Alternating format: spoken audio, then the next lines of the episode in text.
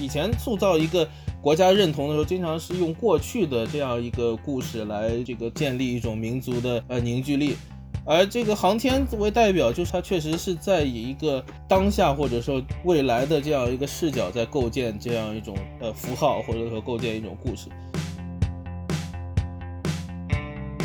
所以，只有当一个东西真的就是跨行业、全社会，然后辐射到所有成员的时候，他才会注意到这个事情。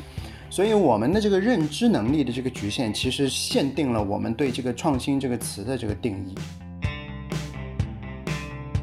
包括扎克伯格，然后包括里面的其他的主人公，其实他们都是在矢口否认这个的。那就是刚刚两位老师提到的不同层面、不同 interface 的一个东西，有外面一个浪漫化的故事，但是我们也能看到里面不同结构上面的，有它的历史性的东西，有它的产业结构的东西，然后也有很寻常的商战层面的东西。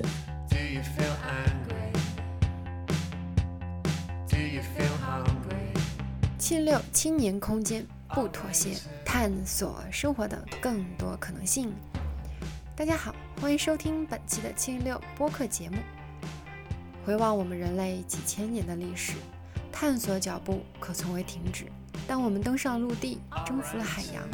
我们的眼光也放向了更加遥远的宇宙。这些年来，中国从未停下遨游太空的梦想。在天文一号升空之际。在惊喜之余，我们也同样疑惑：中国的宇宙飞船到底能飞向何方？本期节目，我们就围绕这一话题，邀请了两位科技史领域的相关嘉宾，一位是清华大学科学史系的助理教授胡丽玲老师，一位是上海交通大学的助理教授沈星辰老师。他们二位将与同样怀有太空梦想的节目主持人李维，一同放眼灿烂的星辰大海。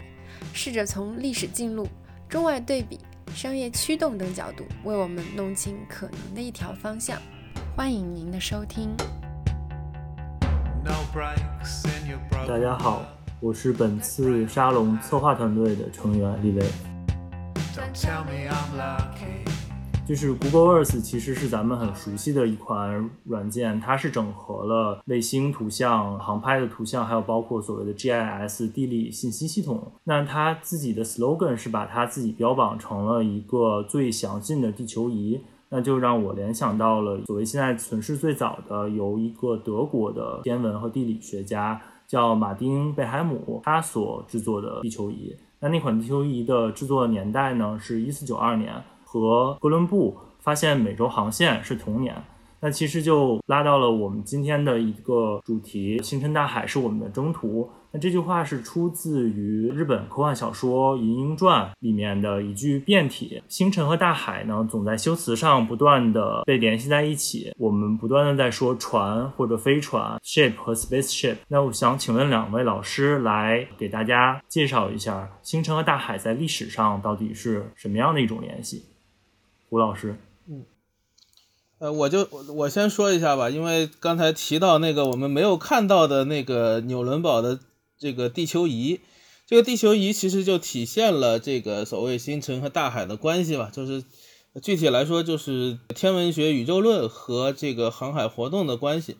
呃，需要注意啊，这个地球仪是西方就是存世最早，当然也可能是全全球。世界存世最早的一个地球仪，但它当然不是制作最早的。在文献当中可考的这个地球仪，在西方可能是在公元前二世纪就有了。在近代的欧洲，呃，它也不是第一个，呃，更早的阿拉伯人就做了很多。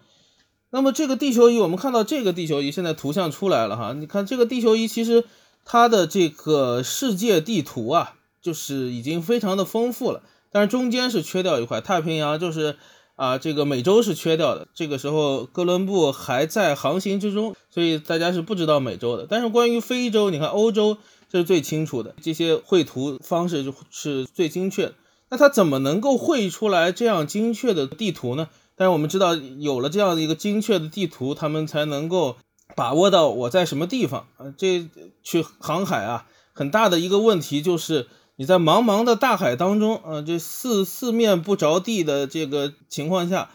啊，是很恐怖的，就和我们现在好像你丢到宇宙空间一样啊，你能够看到地球在哪儿，那还行；你啥都看不到，周围都是呃空的，那么这个是很恐怖的。那么你能看到什么呢？所以航海家他能看到的就是这个星空，所以他们都是要通过天文学来进行导航的。这是西方人比郑和要高明的地方。就郑和他的这个船是高明的，船是好的，但是他们的这个天文学没呃不够好啊。西方人当然也知道地球是个圆，这个没问题，从古希腊就一直知道。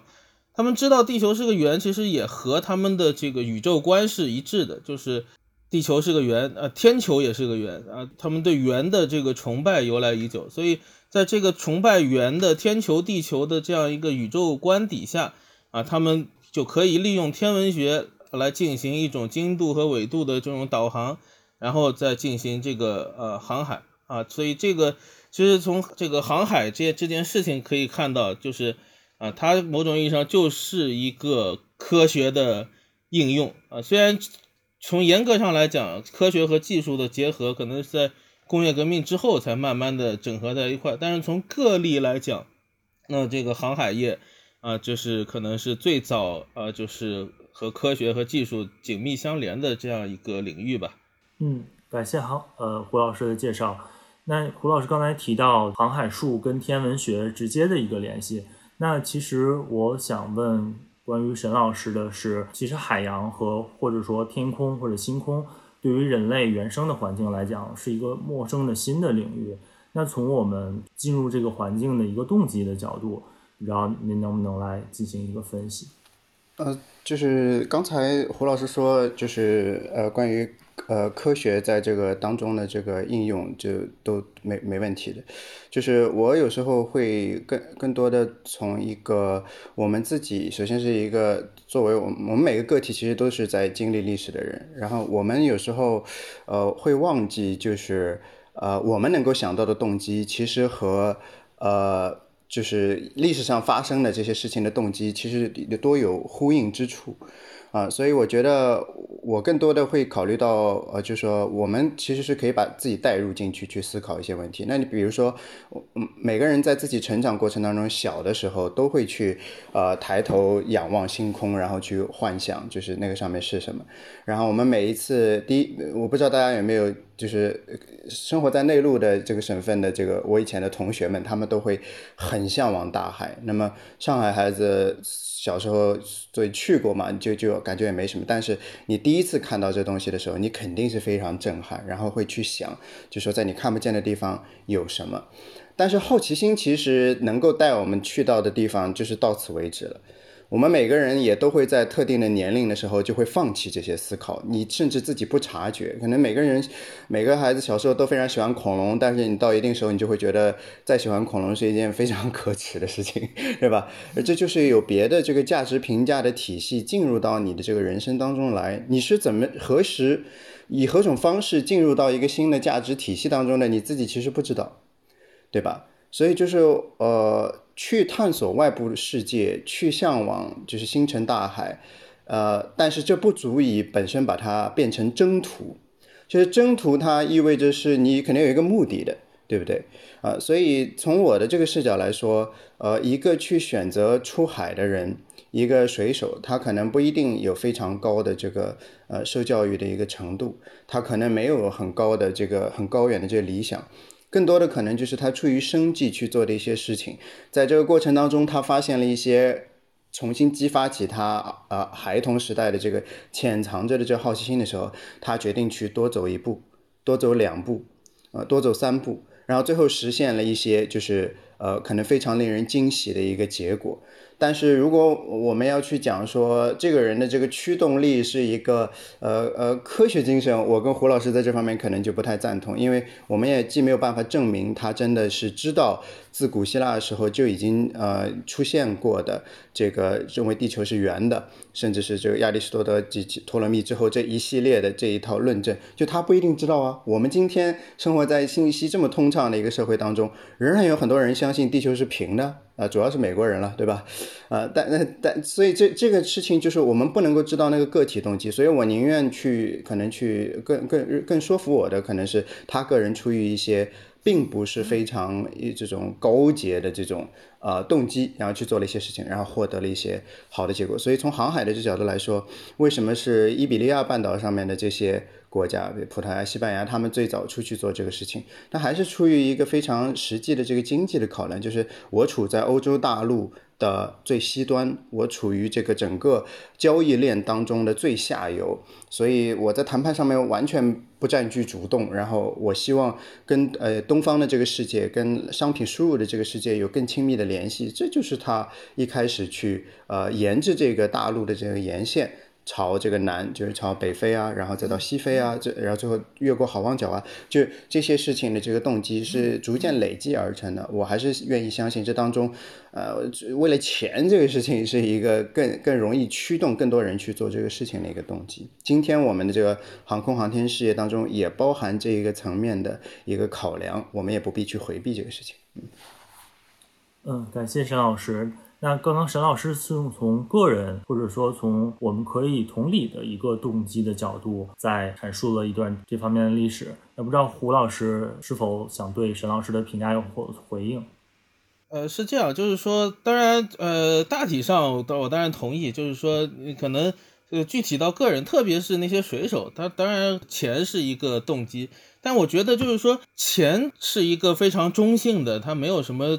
就。怎么赚钱？凭什么这件事情能赚钱啊？凭什么相信这件事情能赚钱？就是它这里头也还是有一些所谓的好奇心或者文文化的体制的这样一种东西。所以我觉得这个是要这样看，就是说，呃，一些呃先行者或者一些人，他当然是出于一个非常简单的，就是说中间被奥斯曼帝国给掐掐断了嘛，这个欧亚之间的这个商路。啊，都被他奥斯曼帝国控制了，那我们要去找新航路，这当然是最初的动机啊。但是之后就是说，我们看所谓的大航海时代，不仅仅是西班牙人、葡萄牙人，那到之后他怎么就扩展到一个全欧洲，特别是在英国、法国这样一些地方，他们怎么流行起来的？那么这个可能不完全是，呃，用钱来解释，它也包括了一个文化，或者说这不矛盾，就是说。正因为他的这个航海的文化开始深入人心，大家开始听这个航海家带回来的故事，那这些故事呃让深入人心之后，大家就对他有感兴趣。一个其其中一个也是和科学有关哈，就是一个传统在航海时代开始之后建立起来，这就叫做所谓的奇珍式传统，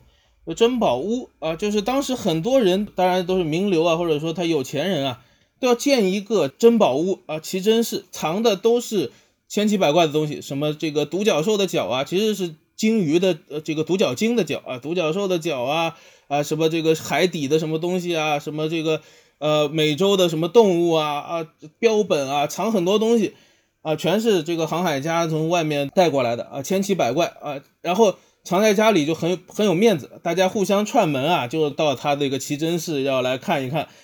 这就形成一个社会风尚，大家以这个珍奇奇物啊为荣啊，大家然后不仅这样，还要有文化，就是说你光摆了那么多东西，你不知道还不行，他还得知道啊，这到底是什么，那就推动了这个博物学的这个发展，就是要知道它是什么东西，所以这是一个这个，它当然也是一个商业推动，但是如果大家都没有这样一个好奇心，或者说没有这样一个。呃，对这种新奇东西的崇尚的话，那么这些东西也不值钱。这些东西之所以能卖钱，之所以值钱，它还是有一个就是文化的这个背景之在在。而这个文化的背景，同时也当然是那些最开始赚钱的那些人吹出来的，而他们渲染出来啊，新大陆多么的神奇，多么的怎么样。所以它是一个相辅相成的一个过程。所以我是觉得。呃，钱当然是一个，但是如果你只说钱啊，这是只是一部分，这里头就是商业和科学和冒险的这个事业，这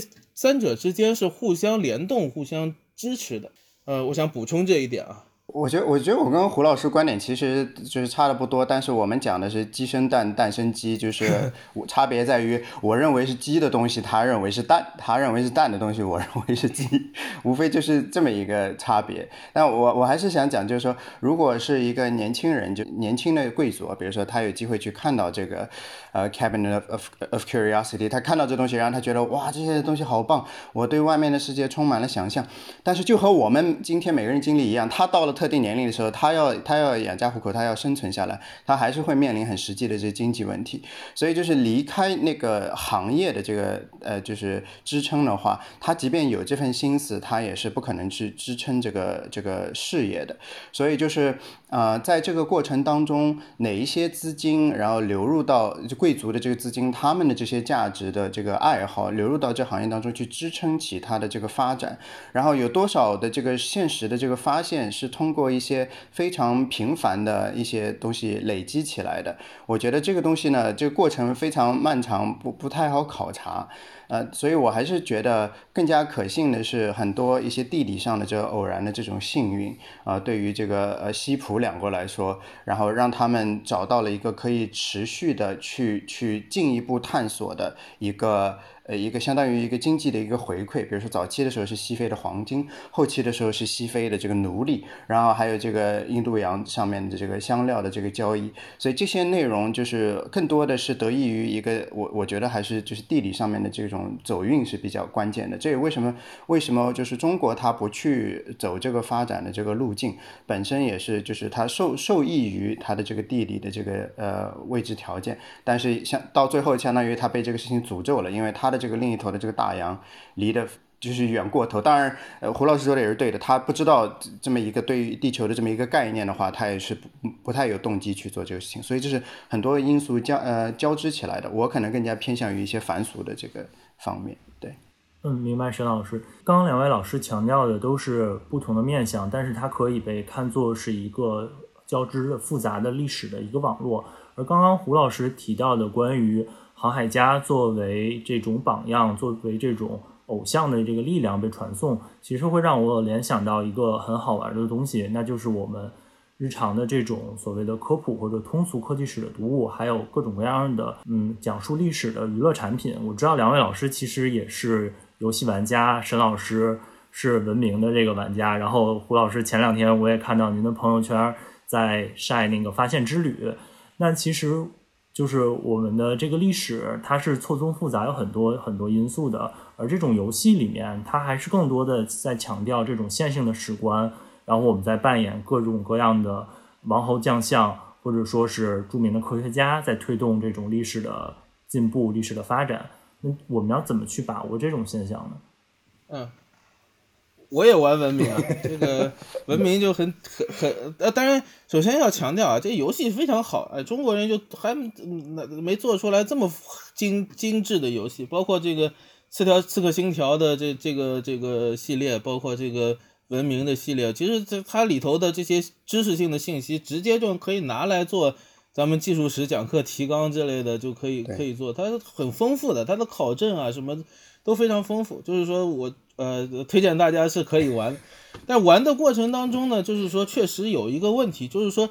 游戏啊是往往会简单化，让你简单化的理解。这不是说简单化的理解一些历史的事实、历史的知识，而是说会把很典型就是文明，某种意义上把一个文明啊，或者说把一个国家，把整个国家看作是一个实体，看作是一个单位，甚至看作是一个有人格的东西。所以，我们现在很多人也是动辄讲，哎呀，东方怎么样，西方怎么样，中国怎么样啊？怎么怎么样？好像就像文明那样，就是好像从五千年前开始，好像世界上有一个叫中国的东西，有一个叫西方的东西，这两个东西啊，这两个人之间在那博弈。其实这个不是，啊具体看来，它这个边界根本就是模糊的。实际上，历史上的进行行为的那些东西，这个单位始终是那些个人。啊，特别是那些像沈老师之前强调的，就是那些普通的个人，我就是一个普通的水手，我就是，那这这是历史上的行为单位，它并没有任何一个实际上是他以文明，呃，以中国比如说为人格来进行一个啊动机，我们谈论动机的时候，有的时候也会说，哎，中国人为什么要去航海？那中国人为什么要去航？中国人不是一个动机的单位啊，他根本不是一个这个主体。那我们老老爱这么思考问题，老爱这么谈论问题，然后，哎，西方人为什么怎么怎么样？那么其实这个单位是有问题的。玩游戏玩多了，就可能会有这样一种，你进入一个上帝视角，或者进入一种不存在的视角啊，然然后看待很多历史问题。那么这样的话是需要破解一下的啊。这个这这个破解方式可能就像沈老师那样，多想想那些具体的这个 这个事情，把这个人的这个概念往回拉一拉，往地下拉一拉。嗯。胡胡老师塞了个软管，我我也塞一个，就是我玩的这个，我其实到现在都只玩文明四，因为那个六我觉得有很多就是我不喜欢的地方，我相信大家都是一样的，只要玩的话。然后四里面有个模组叫做 Dawn of Civilization，文明的曙光，然后这个做的历史感非常强，大家可以去玩一下。我从我从一一年开始一直玩到现在，就是非还是很享受的。然后我呢，在课上呢，不太跟同学讲，就是我我玩游戏这一面，不是说要去说呃呃营造一个说呃老师是好好学习的，这不不不是这样啊。我们这个本身是交大嘛，交大它又是男生就是居多，然后男生他比较容易有这个。呃，被荷尔蒙驱动的这个这个，被睾丸酮驱动的这个星辰大海的这梦想，所以他跟这个游戏的这个价值观、史观一拍即合。所以我在课上不提这东西，因为它很容易就是就加深这个东西的印象。英雄的这个作用到底是让我们距离一项事业更近，还是更远？这其实是一个很很很微妙的事情。你比如说，呃，扎克伯格他是一个哈佛大学的一个辍学生，然后这个例子原本被被学生来引用的，就是一个同学他他不想念书了，大学不想念书了，想去创业，他就会说，你看那小扎就是很成功啊，对不对？同样的，他的父母也可以用这个例子，然后会很轻易的说。你以为你是扎克伯格？全世界才多少个，对不对？这个话术很容易就翻转过来。所以英雄的这个存在，呃，一定程度上面它有一个牵引的作用，但是在更大的概率上面，它是一个把人就是去去推开的。所以今天我们经常去哀叹说，现在是一个大师消失的时代，是一个英雄消失的时代。然后在那边觉得这是一件很惋惜、令人惋惜的事情。我觉得这有什么可惋惜的？这说明是一件，这是一个很好的事情，因为我们每个人都距离这个所谓的这个伟大的概念其实更近了一步，他才会有今天这样子一种舆论。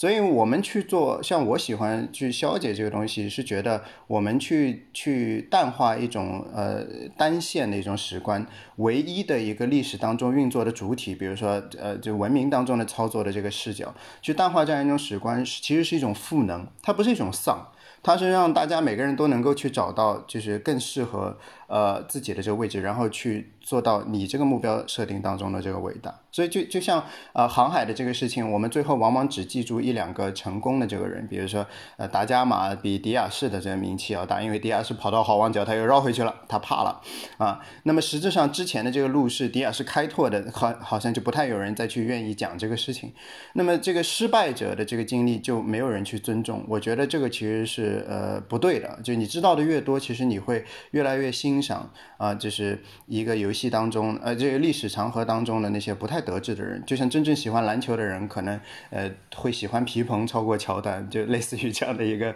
一种心态。我觉得这还是要一个你真正去了解、真正去热爱，你才会逐渐掌握的一个心态。所以我是希望给呃学生去留一个这样子的一个入口啊，嗯。好的，咱们下次可以单开一个，就是沈老师教大家玩游戏。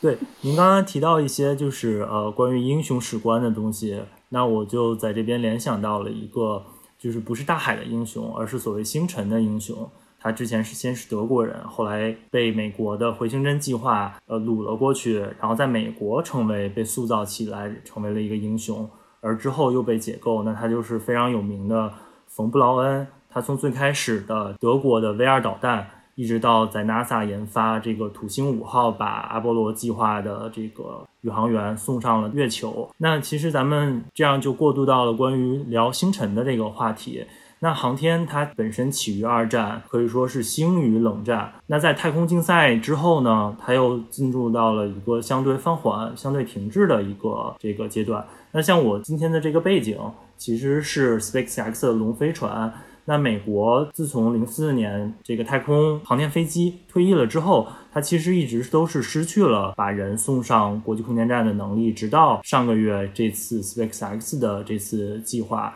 其实刚刚胡老师有提到，就是说到底谁应该是历史的主体？到底我们怎么样看这个国家的力量？那其实刚刚各位老师有在说，我们要更多的关注个人。可是我们在想这个关于星辰、关于航天的历史的时候，好像似乎看到的又是国家变成了一个星辰征途的一个主动推动的力量。那我们要怎么去理解这一段历史呢？不知道两位老师怎么看？嗯，那刚才沈老师的这个观点啊，就是说大方向上我还支持的，但是从这个细节上来讲呢，偏重不一样。因为我觉得，就是一个就是我们当然是破除一种这个英雄史观，或者说一种这个抽象的历史观，我们进入一些具体的个人的这样一些实际的这样一些事物的考察。但是另一方面呢，我觉得这个所谓的这种英雄史观，或者说这种讲故事啊，一种这个宏大故事的一种塑造啊，这是没有办法避免。一个是历史上确实有这样一些故事。啊这些故事也确实在推动着我们啊，我在在我们今天哈，呃，我们看到的并不是说这种宏大故事的消解，而只是它变得碎片化。就比如说，我们随便搞一个看一个什么呃选秀节目，它都要讲故事。这个你的梦想是什么？然后说说半天，哎，我从小怎么怎么样努力啊，都要求你先讲讲一个故事啊，这个故事还得符合人设、符合设定，还导演有的时候还帮你排好。所以这是一个是我们在解构那些故事，在解构那种宏大叙事，但解构的同时，我们会看到它不断的，确实这些故事在不断的被建构起来，而这个建构也是属于这个历史的一部分。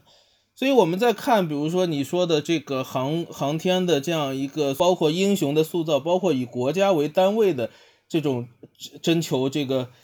求其实，在国家求名啊，我争第一，对吧？我先我先上天，对吧？我先登月，争夺这种东西，就这其实是个，当然是个虚名了啊。但是这个虚名是有意义，或者说它有作用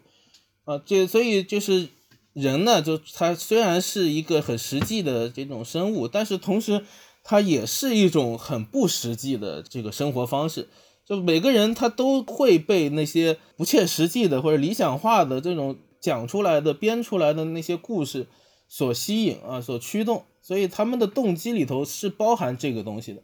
啊。即便是我们从经济完全从钱的角度上来讲，我们看到那些一门心思想赚钱的人也要讲故事啊，包括那个这个马斯克也好，包括那些搞这种啊。我要我要炒股票，我要炒作，我也要讲故事，我也要塑造一个英雄，塑造一个理想，塑造一个什么东西啊？所以这个东西是，呃，我们也是值得去注意的。所以在这些故事，包括我们我们说这个二战之后，或者说整个二十世纪，这个很多国家都在塑造它的民族形象，都在塑造它的一个国家的一种这个这个叙事。而在这个叙事里头，我们确实能够看到航空是一个非常关键的一个故事。这个故事其实取代了之前，就好像说国家它更多的是讲这个过去。我的故事就是我有优秀的血统，对吧？我的这个我有这个很高贵的血统，高贵的故事就是讲以前塑造一个国家认同的时候，经常是用过去的这样一个故事来这个建立一种民族的呃凝聚力。而这个航天为代表，就是其实它确实是在以一个当下或者说未来的这样一个视角，在构建这样一种呃符号，或者说构建一种故事。啊，这这确实是比较呃值得值得一提的事情吧。嗯嗯，呃，我会觉得说，就是呃，就是航天的这个发展，就是它其实。诞生于一个非常特别的一个时候，就是说，二战期间，首先对于导弹和反导，反正就是进行了很多实践。导弹更多的是实践，反导更多的是一个数学理论的一些呃归纳。然后呃，再加上这个燃料，好像就是哎，这就是我说哎，好奇心哎，好像可以再进一步，就是它种种这个物质的这个技术条件，它已经到了说我们来试试一点，玩玩一把野的，就差不多这个意思啊。然后又到了一个美苏双方为了要争夺这个面子，其实今天我们很多人可能已经呃会，尤其是就是年轻的这个听众可能会忘记，就是其实这个过程当中，美国一直是比较被动的，尤其是早期的时候，啊，那么在这样一个状况下面，他肯定是要所谓这个举国之力去去做一些事情。然后它形成这个叙事之后呢，呃，我们会会把很多的这个事情全部都就说归功于就是 NASA，就以前是 NASA，其实 NASA 就是美国政府的一部分嘛，那其实就是美国的这个政府。那么，所以为什么现在这个呃 SpaceX 的这个这个出现，其实有一个非常呃不同寻常的意义，就是事实上我们正在见证一个过去这样的一个叙事啊历史叙事，整个贯穿了整个二十世纪后半叶的，它正在逐渐的被消解。那么我们去看呃今天这些事情的时候，还我还是要强调，就是说呃实质上它还是是以个体的这个方式在在展开的。你就比如说，呃，一个科学家去跟这个官僚的机构去进行谈判的时候，他还是在个体和个体之间去展开的，对吧？所以，好的这个科技史研究，其实技术史研究，我我做的这个技术社会史，它是去观察那个 interface，就是两个体系之间这个相互交互的这个地方。啊，那么这样子你去看的时候呢，你就会发现，其实个体它也是具有呃相当多的这个能动性的。所以，在我今天呃读了一些书之后，再回过头去看这个历程的时候，更倾向于是认为国家和个体其实他们都是这个行动的主体，他们这个 capacity 有点不一样。那国家往往更多的是以一个 manager 的这个形式，它是一个经理人的这个方式出现。我们每个人可能都经历过这样子的一个过程，就是说你起初会认为说我我很能干的，我什么事情都要自己干，然后我别人干的我都不放心，然后我一定要所有的事情都自己干。你比如说我们青年教师嘛，你你一上来这头两年你也不习惯拆助教，你可能考卷你就都自己批，就类似于这个意思啊。但是总会到一个时刻，你会意识到我不可能做所有的事情，我必须要依依赖于别人的这个力量。来帮助我完成这个事情，所以这个早期的这个 NASA 的这个运作，其实上都是说我自己造，我自己用，我也不告诉其他人啊。他所谓的这个国际分享，他只跟这些有差不多对等技术的人去分享，他不会去告诉一个完全没有这个技术的人，对不对？那你有东西回馈，我才跟你分享嘛。那么现在其实相当于是一个，他真的开始觉得说，我还是好好的做一个 manager 吧，这样子比较划算一些，因为一些技术已经成熟了，对吧？所以就是我们今天去看一些美国的这个现在这个发展，它其实这个国家的这个机构它正在进行一个撤退。啊，是因为这个私营的这个公司，无论是 SpaceX 还是会拿到更多钱的波音，其实他们在这能量上面、技术能量上面已经到这个位置了。那么他就更加、更加呃狡猾的去做一个，哎，你们互相竞争一下，对不对？现在 SpaceX 做出来了，波音没做出来，现在大家就在狂批波音，对吧？就是用这样子的一种方式来进行。所以我们去回过头去看历史的时候，呃，容易去想说。哦，我们都说美国是一个去中心化的弱政府的什么？那你看它这个整个航天项目都是国家推啊，你你就会有这样一种矛盾。这其实其实不是矛盾啊，就是这两这这个东西是一个此消彼长，是一个非常动态的过程。就像在历史上面，呃，联邦机构它会承担更多的职责，现在它又出于成本的考虑，又去把这些东西再外包出去，对不对？那么它也不希望完全依赖于俄罗斯。你从这个虚名的这角度来说，我们天天嘲笑川普，觉得他这个人就是假大空。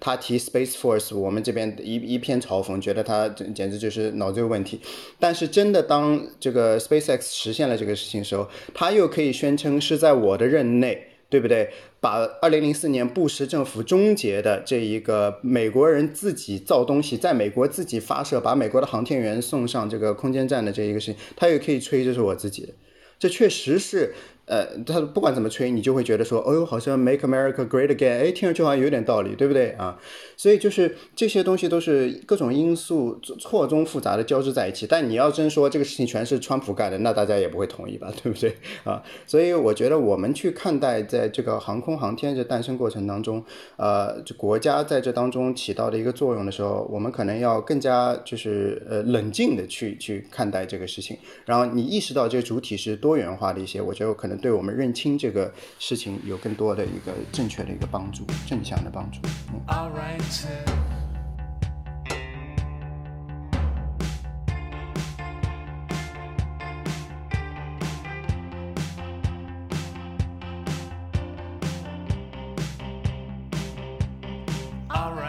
呃我再补充一下就算是就是说是国家主导啊它国家其实它也分不同的部门不同的力量在推动。就是同样一个航天事业，其实至少两两大呃需求，一个是军事的需动机，一个是科研的动机。所以这当然还有一个是宣传，就是宣传的动机。这个但实际上，呃，更重要的可能就还是军事和这个科研。我们看到就是包括像呃互联网的诞生，包括像计算机的诞生，其实都是类似。就是所以这也是为什么一开始都这个航天都是呃政府国家主导。因为它是一个军事项目，因为就是卫星上天就意味着这个巡航导弹，对吧？就意味着导弹可以打到美国，苏联人卫星上天就意味着导弹可以打到美美国，空间站就意味着这个空间站就可以监视底下的这些，就他们全是一开始想到的全是这个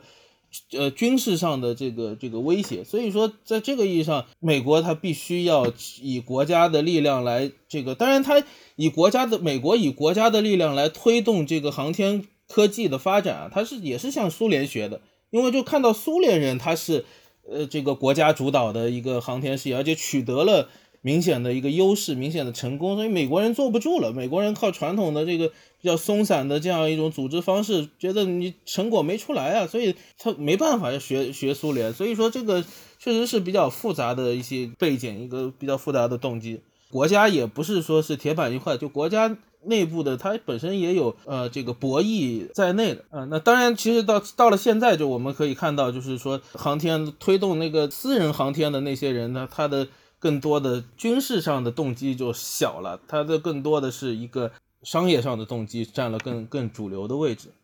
对，刚才两位老师说的给我真的很多启发，去来呃解构去认清里面主体的这种多元性，或者说动机的这种混杂性。那刚刚胡老师有提到关于现代私人航天派生了一种新的动机，就是关于商业的动机。那我们看到的一个很鲜明的英雄，或者说一个领头的一个例子是 SpaceX 和马斯克。就跟他在第一梯队的还有一个更为低调的贝佐斯，那他是呃亚马逊的老板。那我们其实也可以看到硅谷的很多公司其实都有就是这方面的尝试。那航天。的这种商业化也变成了一个新的所谓的风口。那我知道两位老师对呃美国的就是营商环境和创新的这种关系，还有包括就是发明家或者企这种企业家的文化都有了解。能不能更多的再聚焦在这个关于商业领袖或者说营商环境上再来讲一讲？沈老师，我从就是一个微观的一个角度。开讲就是开启吧，就是我有一个朋友，就是他比我呃就是小挺多，然后我们在亚特兰大的时候是是差不多同学的这个关系，然后他就他回国之后，他有一度找这个工作嘛，然后他就找了一个中国著名的非常著名的一个呃所谓的一个呃互联网公司，然后他就去了，也是奔着这个名头去的，呃这我就不方便说是哪一个了啊，然后去了之后就发现就是跟跟他想象的就是差差很多，当然。这也是社会教育他一课，呃，但另外一方面也是就是反映出我们就是顶着很多这个呃互联网名义的这个公司，其实它的这个经营模式本质上还是一个呃比较，那就是取向上面我们讲讲起来就是比较不酷，你知道吗？就是不酷。那么硅谷这很多这个事情在我们看来就是很呃会觉得它很酷，就这个事情其实也是一个。呃，他这时候我要站胡老师这一边了，就是这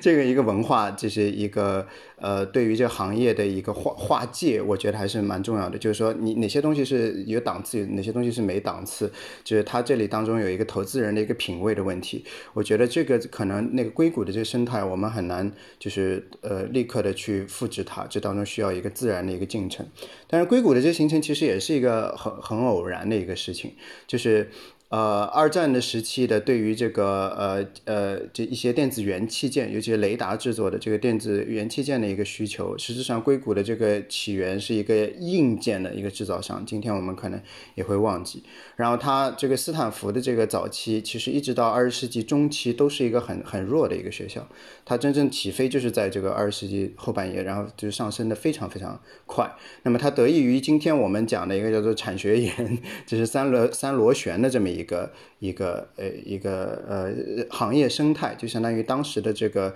呃斯坦福的这个呃这个头叫做这个 Terman，然后他在那边搞了一个相当于我们今天讲这个工业园区，实现一个行业的前沿跟知识的生产双向，就是双向哺育的这么一个呃生态。那么世界上只有一个斯坦福，世界上只有一个这个呃硅谷那一个区域，所以它当中的这偶然因素，甚至可以追溯到一九零六年的这个旧金山的这个大火。啊，我们今天去回顾硅谷的历史的时候，会发现他们很多这个早期创业者的这个背景，都是因为一九零零零六年旧金山大火，所以他他父亲他们一家就迁到这里来来找工作，因为这相当于有商机了。所以有些东西呢，我们是可能是很难去复刻的。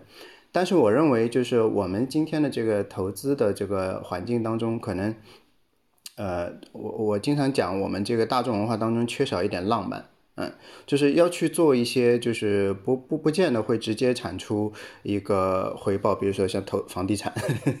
就它更多的是避险嘛，它没有那种就是要冲出去的，要实现一些新的东西的这种呃非理性的东西呃意识去支撑它嗯，所以我觉得就是硅谷的这个。呃，事情我们不能够去盲目的去复制一个呃简单的去复制一个产业集群，而更多的应该去讲一些就是呃呃，现在大家可能生活条件好了，就年轻人可能更多的具备了这种浪漫的这种心理因素在，所以我觉得整体上可能还是向好的。但是我在自己的这个教学实践和科研当中，是愿意更加去去强调一些，就是呃，我们要有一点这样子的不切实际的就天马行空的东西。去去去鼓励他，保护他，对，嗯，对我我我我再说两句，就是说这个呃，其实我对硅谷文化不熟哈，但是我觉得这个硅谷文化本身也不是孤立的，就是其实可以说整个的西方现代的企业家文化，它都是这样，就是它都有，不仅仅是说啊，说起来这个啊唯利是图，我们就要赚钱，对吧？就要赚钱，那就是那个。啊，炒股的、炒房的那些人真的是，我就就满脑子就想着钱。但企业家想着他有这个这个呃传奇，就是这个很大程度上就是从我们讲回到那个航海时代啊，就是其实就是企业不包括企业家这个词都是从那个航海者那个征服者那那里来的，就是说他有一个什么呢？有一个向未知领地开拓的这样一个意识。这个意识呢，就是说不完全是说啊，我要做一些赚不到钱的东西，而是说他有一种好像有一种信仰或者信念，或者说一种思维惯性，就不矛盾和钱不矛盾，就是他相信在未知领域埋藏着宝藏可以被挖掘出来，就是一种寻宝的一种概念，就是我去未知领域开拓，相当于我有可能找到巨大的财富，就这样一个这个其实是冒险家的一个。呃，这个这个思路其实一直贯彻在西西方现代的企业家里头，所以说他们企业家要去这个做开拓啊，要去这个做前人未做之事，对吧？这是为了什么？他不是为了呃很社会公益啊，就是说，哎，我就是为了为社会贡为人类做贡献，为怎么怎么样？在中国其实经常会讲这样的一个，也是这样一种故事了，就好像你就应该不关心钱啊，你就应该去这个为人类做事。但是在西方这个企业文化里头，这是吻合的。做这些眼前看起来好像没有直接的经济报酬的事情，在他们看来是一个寻宝，他可以挖到一个啊，比你那些炒股炒房的人要多得多的这种财富啊。当然，它呃也只是一种可能性，就像那个去寻宝藏一样，它也只是一种可能性。但是啊，有这样一个梦想，有这样一个故事。那这个是这个我们可以说从航海文化以来的一个这种西方特色的这样一种商业和啊冒险相结合的这样一种这种这种传统吧。我我再我再稍微我补充一下，就是呃，硅谷的这个它这个缘起呢，其实是这个无线电文化，大家其实应该很多人都知道。就无线电文化，其实在它运用早期，其实是一个很非常赋能的一个事情，因为相当于你足不出户，你可以接收到很远的这个信息传播，就跟我们今天上网冲浪一样，它会让你觉得说我只要我可以运筹于帷幄之中，对不对？就像呃诸葛亮的当时这个感觉一样，对吧？所以它造成。这么一种赋能的这个感觉，是它一个浪漫的一个源头。但是实际上，这个这个 Terman 就是我们刚才讲斯坦福这个人，他把这个是是贝尔实验室的这个 Shockley，呃，就是他做这个半导体，做那个 transistor，然后他把他弄到这硅谷之后，让他给让他开公司，这个人是一个非常糟糕的一个管理者嘛，然后从他的这个最初的这公司当中又逃出去八个人，后来他们成立了这个叫做呃 Fairchild，就我们经常有时候叫做仙童，对不对？他后来做这个集成集成电路，然后这当中的这个商战其实是很龌龊的，这这个。就是这个背叛，然后呃窃取这个，相当于是其实就窃取嘛，窃取商业机密。但是与此同时，他在文化的那个层面上面，那个无线电文化的这个这个价值观他还在，所以到后来他又形成一套，就碰上这个反文化的这个浪潮，所以就形成这个新社群主义，就是认为说我们只要就是我们在那边种地，就是自给自足就可以了，因为信息我们可以通过无线电这样子扁平式的去中心化的这样一种方式，我们就可以得到，所以我们我们跟国家可以中心的这个等级化的权利可以保持一定的距离，然后这是。是他一度的这个鼓吹的东西，甚至今天还有人对硅谷是这样子的一种念头，而实质上今天的硅谷发生的是更多的是垂直的这这整合，是脸书这样子的这个单位在任何一个东西在能够成为它的威胁之前就高价把它买下来，比如说 Instagram。对不对？然后像 Netflix，然后对于这个行业前后产业链这个通吃，他把这个制作发行全部由他一个人包了，对不对？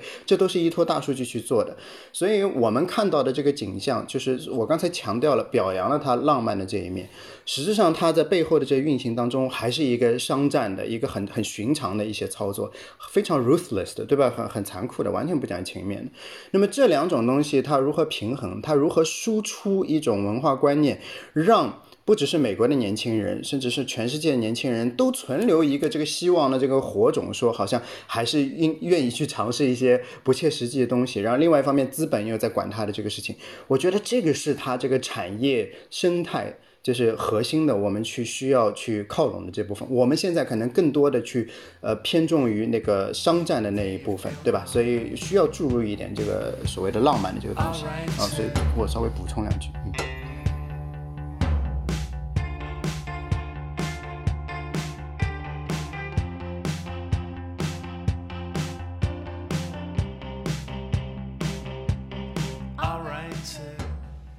对对对，刚才沈老师补充的非常好，让我联想到了之前很喜欢的一个电影，就是大卫芬奇的《社交网络》，在电影界或者影迷界得到了很高的反响。但是涉及到里面的主人公本人，包括扎克伯格，然后包括里面的其他的主人公，其实他们都是在矢口否认这个的。那就是刚刚两位老师提到的不同层面、不同 interface 的一个东西，有外面一个浪漫化的故事，但是我们也能看到里面不同结构上面的，有它的历史性的东西，有它的产业结构的东西，然后也有很寻常的商战层面的东西。那刚刚老师也有提到产学研的这个问题，那其实就会拉回到我们更在地的一个，我们有很多各种各样的所谓的创新园区，聚焦到创新这个词。之前胡老师也有写过文章，在提说“创新”这个词本身是一个经济学里面的概念，而它被大大的这个泛化了。不知道老师两位老师对这个“创新”这个概念在中文语境里现在的这个用法有什么看法吗？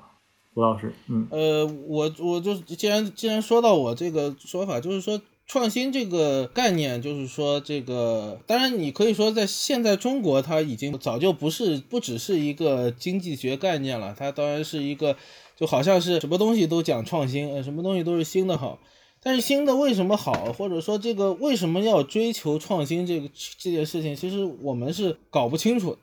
就实际上从西方来说，就是这个一个，我也不是说这个词本身一定是一个经济学概念，而是说它的这个，呃。学术化的理解、专业化的理解是必须涉及经济学的。为什么？因为它始终和这个说白了，就始终和赚钱分不开。其实也是从这个我之前讲到的，从大航海时代以来，就是他把这个新这个东西变成一个好东西，怎么变的呢？就传统上，其实西方人和中国人一样，都是崇尚古人的，都是哎，孔子怎么怎么说啊，这个孟子怎么怎么说啊，周朝是什么什么样的，那都是最理想的、最好的这个东西。而这个变成新的、未来的、从未有过的东西，那是好东西。呃，第一个就从航海时代开始，就发现那些古人他所不曾知道的、不曾发现的东西。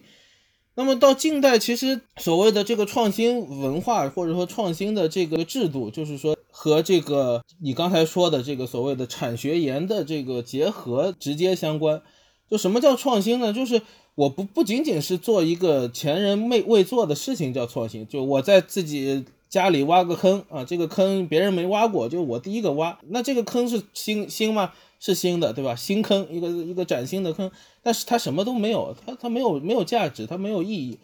那什么东西，什么新东西有意义呢？就是其实就是改变生活的东西。就这个东西改变我们的生活方式而不是改变我一个人的这个在家里的生活方式，改变人类或者说改变一个更普遍的一个人们的生活方式。那这个改变就一定是一个经济学有经济学效应的一种改变，就是衡量一个东西一个创所谓的创新的一个新东西它的这个价值或者说它的意义，就是你首先要看它能不能改变我们的生活方式。而既然它改变了我们的生活方式，当然它就是一个有经济学效果，而不是而不仅仅是在理论上它是前前所未有的，它是在一个这个名义上它是全球前所未有，那都不行，但那一定是改变啊，改变世界，改变生活世界的，它才叫做呃创新。所以这个简单来说就是这个意思。呃，我其实蛮热衷于就是把这个创新就是去做微观化，然后个体化的一个书写啊。所以从去年秋天，我就是呃，因为呃，我一直在追踪我们上海交大的一个机器人的战队，呃，叫蛟龙队，他们是参加这个大疆主持的这个 RM Robo Master，就是机甲大师，呃，这个比赛，所以他们去年是亚军嘛，然后我就对他们很有兴趣，所以建立了花很长时间建立了这个人际的关系，然后我去。进行一些基层的这个观察，就是说，看看小朋友们是如何在这个规则既有的这规则之下去，呃，尽量的完善他这个机器人的这个机能。然后有很多这种灵光一现的这个东西，当他们跟我讲的时候，我真的觉得是非常了不起的。但是我要去如何把这个东西，把这个故事说给更多的人听的时候，就会遭遇非常严重的这个阻碍。呃，就像我们在学校里去张罗一个活动，想要去做一些推广的时候，就会发现其实应者寥寥。所以真正的创新其实是发生在很小的这个地方。大多数人因为这个行业或者说工作的这个隔阂，他没有办法真的去目击那个发生在一线的非常草根的微小的这个东西。所以只有当一个东西真的就是跨行业、全社会，然后辐射到所有成员的时候，他才会注意到这个事情。所以我们的这个认知能力的这个局限，其实限定了我们对这个创新这个词的这个定义。最后我们就会讲到产业的这个革命，然后再回推回去讲这个第一次、第二次、第三次，非得要分出几次来，就是会其实是这都是源于我们自己认知、情感它的这个负荷是有限的。如果我们真的去深入到那个草根就基层的话，你会发现其实它到处都是，也发生在我们生活当中的这个每一天。所以我自己形成了一些这种价值观啊理论，其实也是每天都在打脸。就在这个我们这个会议开始之前，我在跟李维聊天，就是说我我刚才讲到说中国的很多互联网实践感觉是不上台面的，是没有没有什么对吧？其实嗯，你说网络直播直播带货这个事情是不是很？很不上台面，我觉得是挺不上台面的，因为它很小农嘛，对不对？实际上它是一个呃呃一个存量的一个市场，我去尽量的去动动员他们，然后实际上对于这个网络这个技术建设啊什么呃各种这个制度搭建啊，它其实它都作用很有限。但是李维告诉我说，薇娅前两天卖就是拍卖一个火箭，对不对？然后当它当这一个很凡俗的一个东西，它到一定规模的时候，它突然又可以。激发出一些新的、之前没有过的一些呃事情，那么做到这份上，它就突然又变成我们就是算是够格的。这个创新了，对吧？所以我有时候自己讲出来话，自己立刻打脸，对吧？是你还是有一个呃价值观上面要一直去反思，然后才能保持一个就是客观看这个事情的一个状态。所以我觉得我们现在求新可能是一个呃有一点偏执的一个呃价值取向，这无可厚非。中国是处于一个在拼命赶超，无论是航空航天事业还是社会经济各方面、金融制度的建设啊等等，都是处于一个学习赶超、要求新求变的。这么一个过程，对吧？但是可能我们去看待它、去理解它的一个方式，呃，也许也需要跟得上它的这个速度，而不是停留在过去一个就是阶段式划分历史、单线演进的这么一个史观的一个这个阶段。所以我觉得我们作为历历史的人，我今天跟胡老师可能也给大家提供一些这方面的这个呃思考，对，怎么看我们自己内心的星辰大海，对吧？是的，因为刚刚跟那个沈老师聊天确实很好玩儿，就是我们看到的还是表面的那层故事。未来很多年之后，我们回看，那可能被提到的就是说，薇娅她卖了一个火箭，但是其实没人再去讲她前面对这么辛辛苦苦累积起来，还有整个的这个直播产业，也让我想起了就是小时候会听到很多的这种所谓的发明家的故事，就包括爱迪生他的那个名那句名言，还有包括所谓瓦特他看到了这个水壶冒烟，然后他就发明了蒸汽机。对，感觉这种故事还是很多的，在我们大家的日常生活当中不断的去流传。那也涉及到了刚刚沈老师说的，就是我们的这个认知偏见的问题。我们只能感受到一些，呃，可能我们用一些碎片化的时间去感受到的，这些都是一个一个的这种所谓的英雄。一个一个的这种历史的一个节点，但是它背后的这种积累、这种连续性，是需要我们不断的去自我的反思，然后才能去认清的一个东西。那其实也会联系到，就是我们用的很多的词汇，它在里面都有很多就是值得反思的地方。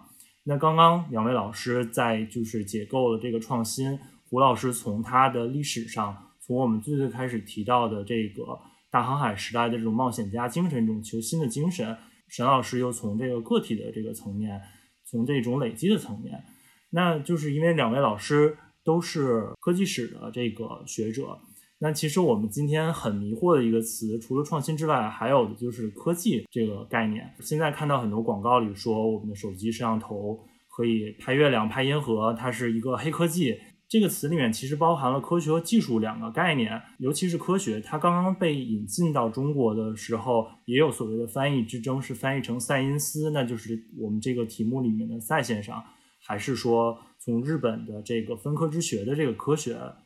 但是实际上到今天，我们好像很少再把他们这个科学和技术分开说了。嗯，想让两位老师给大家来拆解一下这两个概念到底有什么？区别，或者说在今天来讲，我们要怎么去看它的这个区别？还是说，就是今天真的已经就是分不开了？可能这是比较大的一个问题。呃，就呃也有关系，因为有也有关系，所以我想刚才那个创新，我还在插两句。就是创新这个词啊，就是说，呃，我我跟沈老师说的可能两个层面的东西，就是说。呃，可能觉得沈老师觉得呃说的那个，比如说他微观的看到的，他们那些就是新的主意啊、新点子啊、新灵感，或者说一些这这种层面，这其实我们经常把创新都停留在这个层面，但我觉得这个层面就根本不是创新啊，就是这是我们中国人对这个所谓创新活动的一个普遍的误解，就是他更容易把灵感的这样一个。迸发的这样一个时时间点，或者说这一个小事情，说成是创新，或者说说说成是创新的主体，就在我们编造的那些就是啊塑造的那些这个创新故事，包括什么瓦特看着水壶，他觉得那个是关键点，就看着那水壶盖子蹦跳的那那个那个是创新的关键点，其实不是，就是瓦特是什么？他他看着别人的蒸汽机，看着纽可门的蒸汽机，他已经流行了五十年了，已经有蒸汽机了。他在那个蒸汽机基础上改良，啊，这个呃，爱迪生他也不是发明灯泡，那灯泡也许已经研究了上上百年了，然后他他在那灯泡上进行改良。所以说，这个创新到底是是一个什么活动？创新根本就不是一个呃所谓的一个时刻。这个一个发现时刻，就是啊，这个这个突然发现的是，它创新本身就是一个整合的结果。当你整合起来之后，形成一种闭环，把理论和技术和商业和这个生产串在一块儿的时候，我们说创新完成了。所以创新不是一个孤立的事件，本身就是一个整合。那么，所以和科技什么关系呢？就是科技其实就代表了我们现在这个时代它的整合。啊，是一个这个呃时代的时代性的现象。这种整合在古代或者说在这个现代之前，工业革命之前，这种整合是有的，但是它都是非常的缓慢的。所以在你在这里头，在古代的这个发展里头，你能够明显的看到啊，这是科学，那是技术啊，这是科学就相对于理论化的那那个步骤，这个发展啊有一种独立性。然后那边技术的发展有一种独立性，他们整合慢慢整合啊，它整合完了之后，它还互相独立。所以说，在古代的这个科学史或者古代的技术史，你绝对不能说古代的科技史，这个是呃一个这个错位的啊，你找不到这个成为同一个主体的这个这个科技。但是现代其实就是通过这个创新活动这样一种整合，就是科学和技术之外啊，它更多的是一个经济的、商业的、产业的这个联合。通过产业把这个科学和技术整合在一块儿，这是现代的一个这个普遍的现象。所以说，在这种现象里头，我们更多的会把科技就放到一块儿来讲，形成一个概念，是因为我们整合的非常快。我们一旦出来这样一种所谓的科学、所谓的技术的成就，在他们被人们熟知之前啊，他们在一开始是不被人熟知的，这就是被普通人熟知的时候，他们就已经完成了整合，就是普通人接触到的所谓的科学也好，所谓的技术也好，其实都已经是一个完成了整合，已经开始产业化，已经变这个改造生产力的这样一种结果。那么我们看到的都是整合的结果，所以那么我们自然也。更容易、更倾向于把它们这个看作一个整体了呃，所以科技作为整体啊，就是它是因为现代的这个创新活动和这个商业呃产业的联盟导致的。那所以说，在这个语境底下，我们说呃科技一体也不是不能够理解啊，但是我们如果打开来，把那个整个创新的活动，把整个产业化的这个活动打开来看，那么我们还是能够看到相对独立的科学活动，科学家啊，相对独立的技术活动啊，工程师这些这个发明家，就是说这些里头它还是分开的啊。一个科学家不可能同时是一个发明家，一个企业家不可能同时是一个这个这个，往往不可能，对吧？就是同时是一个科学家。那么在这个意义上，科学和技术还是分开的。只是他们给普通人体现的结果是打包完成之后的那个改变世界的那个东西，所以他结成联盟了。就刚才李维说到，就是为什么我们有赛先生，为什么不请泰先生？对，technology，对，其实这个他请不了泰先生，因为当时这个泰先生还还还不怎么成型呢。啊，我们今天所所使用的这个词汇，其实是一个 technology 这个词，其实是一个很晚的一个发明，science 就是很早就有啊，就是早期的时候形容这个记忆性的这些东西的时候，更多的是用 art。就是我们今天去回过头去看世博会的历史，就上海有一个世博会博物馆，大家如果有兴有有机会的话，可以去看一下。它里面更多的是用 art 这个词来形容各种关于记忆有关的东西。所以早期的这种他们更强调生产性的这个技术的人呢，他喜欢把这些东西称之为 useful art，意思是跟纯粹的这个美学价值的这个 art 是区分开的。这个使用也就是十八十就十九世纪早期才开始的。啊，因为美国开始掌握了一些初步的一些，比如说工艺上面的这个能力，所以他喜欢讲这个词。然后这个讲法一直延续到呃二十世纪早期，然后到这个 technology 这个词逐渐开始被广泛使用的时候，就像胡老师说的，是因为这时候这个科技的这个融合越来越紧密，这个整个所谓科技的这一个 complex，就是它这一个集群非常大，它很难再用一个 art 这个词、记忆这个词去概括，比如说一个导弹的。一个发射，对吧？更不要说后面的一个导弹的一个发射的系统和防空的这个系统，它这东西已经超出它原本这个词汇能够涵盖的这个这个限度，所以它人们才开始越来越频繁的使用“太先生”这个词来描述其实自己并不知道的东西。因为它相当于我没有办法认知它了，所以我用一个模糊一点的词汇来形容它。所以 technology 这个词在早期形成的时候，它就是指那些没有办法再被涵盖进去的这些内容。所以我们今天去看这个呃美国航天早期发展的时候，比如说六一年的时候，这个 Freedom Seven 就是这个水星七节啊。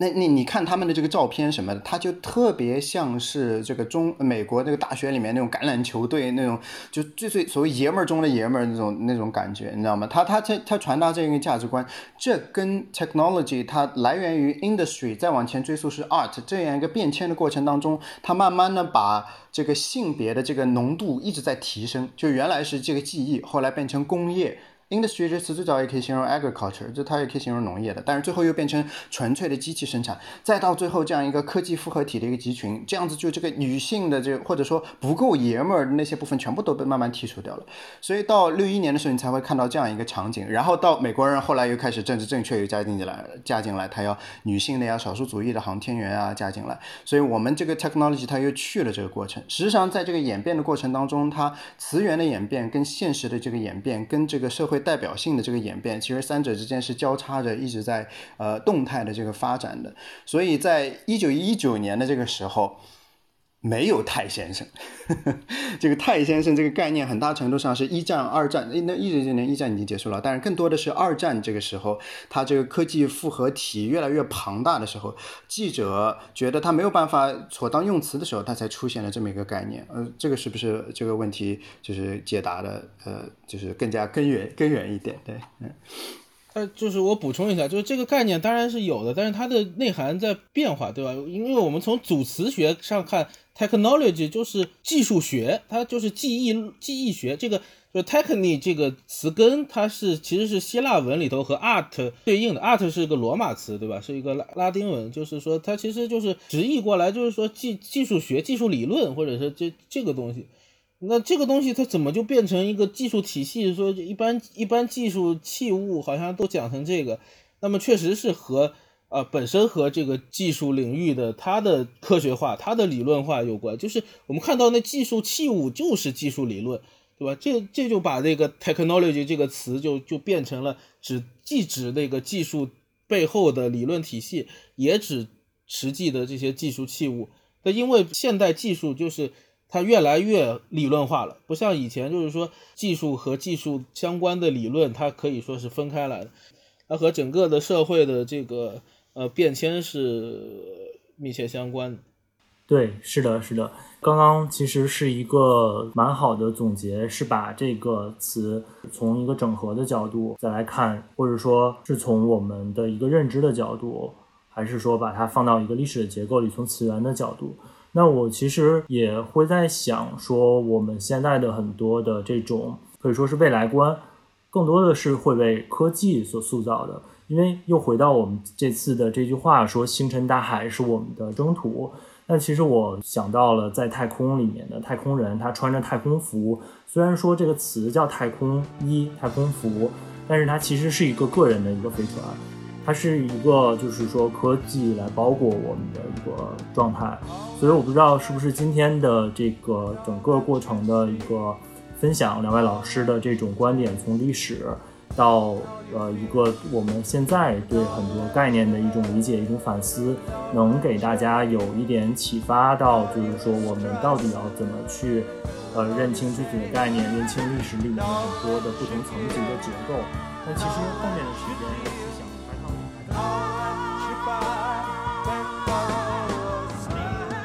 那么本期节目也就到此为止了，感谢您的收听，希望您继续关注我们七零六青年空间宇宙新青年系列沙龙，拜拜。